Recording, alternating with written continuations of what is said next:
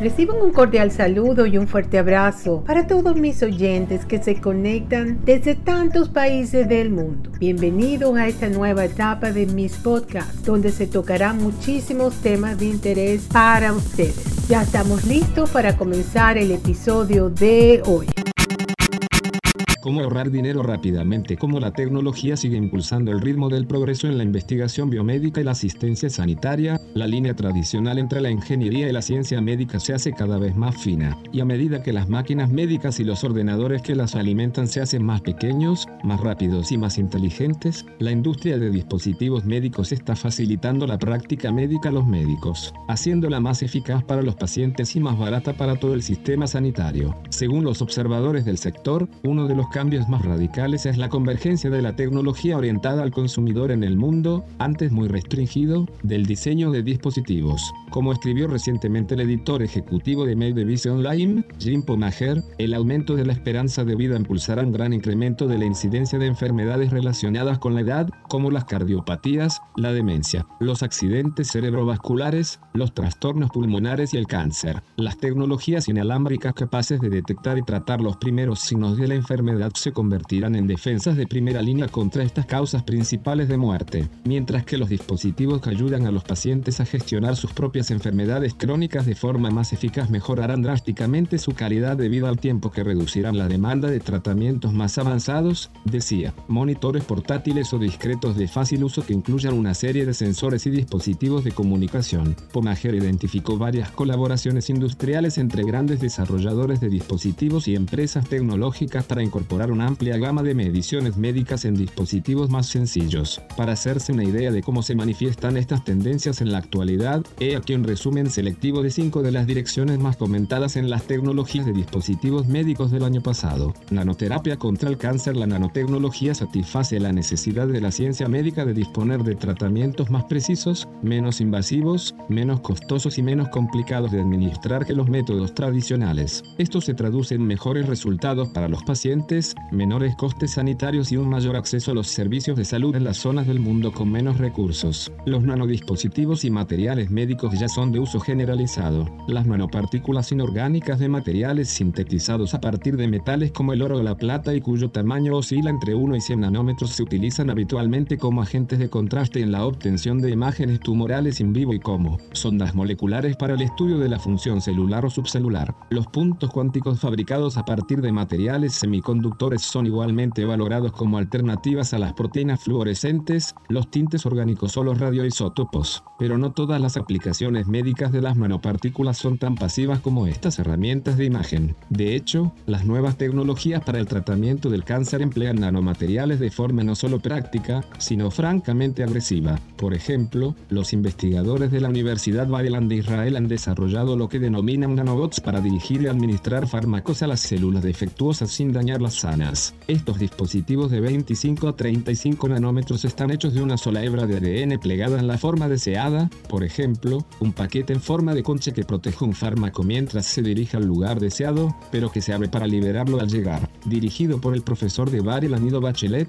el equipo ha desarrollado hasta ahora robots de ADN capaces de reconocer 12 tipos diferentes de células cancerosas, y ahora está trabajando para programar el comportamiento de los enjambres en robots diseñados para unirse físicamente en el cuerpo para las otras aplicaciones, como la reparación de tejidos o nervios. Un enfoque similar desarrollado por los nanoingenieros de la Universidad de California San Diego, José Juan y Sadik Sener, utiliza el llamado microcañón para bombardear un tumor con fármacos anticancerígenos con precisión de ojo muerto. Basándose en el concepto clásico de bala mágica contra el cáncer, los ingenieros han desarrollado un método para disparar balas a nanoescala que contienen fármacos en lugares concretos del cuerpo. Su método utiliza ondas ultrasónicas para guiar las nanopartículas hasta su destino, provocar la liberación de su carga terapéutica y hacer que el tejido seleccionado sea más permeable al fármaco. Para ello, crearon su microcañón de 5 micrómetros a partir de una membrana porosa recubierta de óxido de grafeno y oro. Para la munición, encerraron partículas de sílice de 1 micrómetro en un gel líquido que contenía perfluorocarbono, PFC, como propulsor. El PFC se vaporiza cuando se expone a ondas ultrasónicas pulsadas, produciendo microburbujas gaseosas que se expanden rápidamente para impulsar las nanobalas hacia su objetivo. Interfaces cerebro-máquina en su discurso sobre el estado de la Unión de 2015, el presidente Obama pidió que se renovara la atención al desarrollo de miembros artificiales más avanzados y otros dispositivos protésicos. Al menos 100.000 estadounidenses viven con una amputación en la parte superior del brazo y otros 6 millones están paralizados. En respuesta, la Agencia de Proyectos de Investigación Avanzada de Defensa,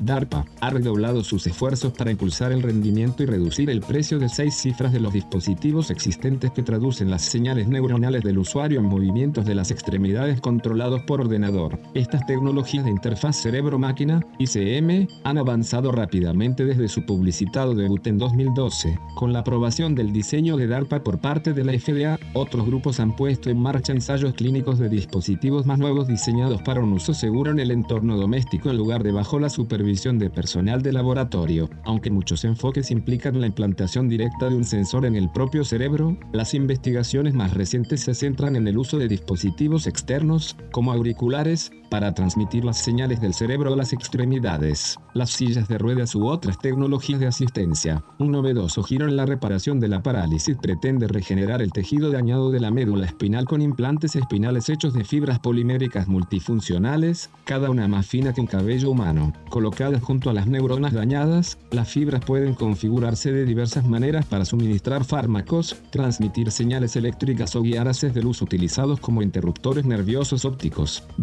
Desarrollados por científicos e ingenieros de materiales del Instituto Tecnológico de Massachusetts. Las fibras reparadoras de nervios también pueden ensamblarse como andamios o estructuras tridimensionales para sostener el tejido nervioso natural mientras vuelve a crecer. La directora del programa, Polina Nikeva, dijo que esta tecnología podría mejorar algún día el tratamiento no solo de las lesiones de la médula espinal, sino también de los trastornos neurológicos y neuropsiquiátricos, desde la enfermedad de Parkinson hasta la esquizofrenia. Una nueva versión de una herramienta clásica el humilde estetoscopio está de vuelta y llega un smartphone cerca de ti. Este accesorio del botiquín de juguete de cualquier niño ha sido superado por el arsenal actual de sofisticadas herramientas electrónicas de diagnóstico. Los médicos y las enfermeras siguen prestando atención a la función cardíaca y pulmonar del paciente, por supuesto, pero ahora es más fácil y definitivo pedir radiografías, electrocardiogramas u otras pruebas más avanzadas. Pero una nueva versión electrónica de esta herramienta de la vieja escuela, el EcoCore, EcoDevices, Berkeley, SEA, se acopla un estetoscopio analógico para proporcionar un sonido analógico y digital sin fisuras, que transmite mediante Bluetooth a la nube, desde donde el médico puede descargarlo en smartphone. Seleccionado por la revista Time como uno de los mejores inventos de 2015, el estetoscopio se encarga de escuchar al médico, que puede visualizar las formas de onda en tiempo real, grabar y reproducir los sonidos corporales, compartir las grabaciones y almacenar los datos en la historia clínica electrónica del paciente de acuerdo con las normas federales de privacidad. El endoscopio podría contribuir a reducir los costes sanitarios relacionados con la atención innecesaria de especialistas al ayudar a los médicos de cabecera a realizar mediciones más avanzadas por sí mismos. Maravillas inalámbricas. El pulsioxímetro ha sido uno de los dispositivos más utilizados para la monitorización de los pacientes en los hospitales durante décadas. Estos dispositivos compactos suelen colocarse en la yema del dedo del paciente para medir los niveles de saturación de oxígeno en la sangre. Una medición fundamental para los pacientes hospitalizados anestesiados durante las intervenciones quirúrgicas y los cuidados intensivos desde hace décadas. El mercado mundial de estos dispositivos estaba en camino de alcanzar los 1.300 millones de dólares en 2018,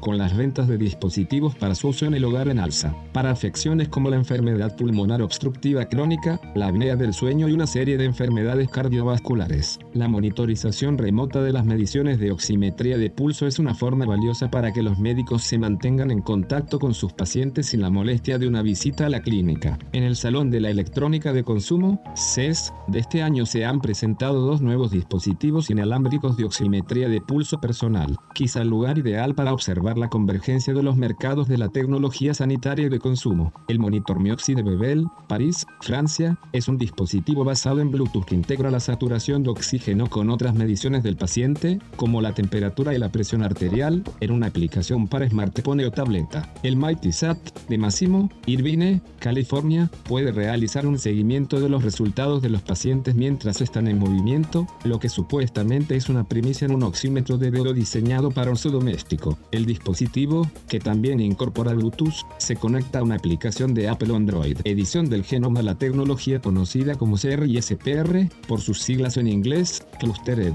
Regular Interspaced, Short Palindromic Repeat, ha surgido con una velocidad asombrosa como un disruptor en el ámbito de las ciencias de la vida. Incluso se le ha llamado el descubrimiento del siglo. Muchos periodistas científicos predijeron erróneamente que el Premio Nobel de Química de 2015 recaería en dos de los científicos a los que se atribuye su meteórico ascenso Jennifer Doudna y Emmanuel Charpentier, tan solo tres años después de su publicación en 2012, que revelaba la facilidad y la utilidad de CR y SPR para la edición de genes. Las secuencias genéticas que dan nombre a CR y SPR forman parte de una respuesta inmunitaria a las bacterias.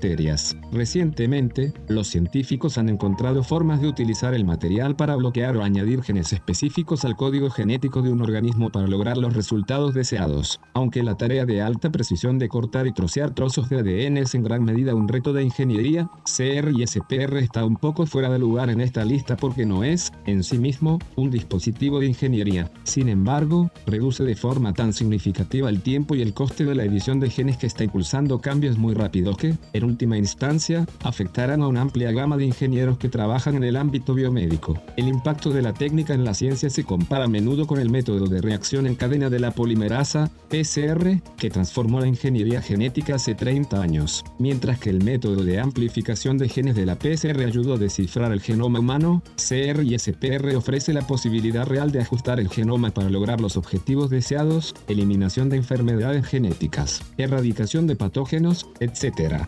Artículo de Michael McGrath es un escritor independiente.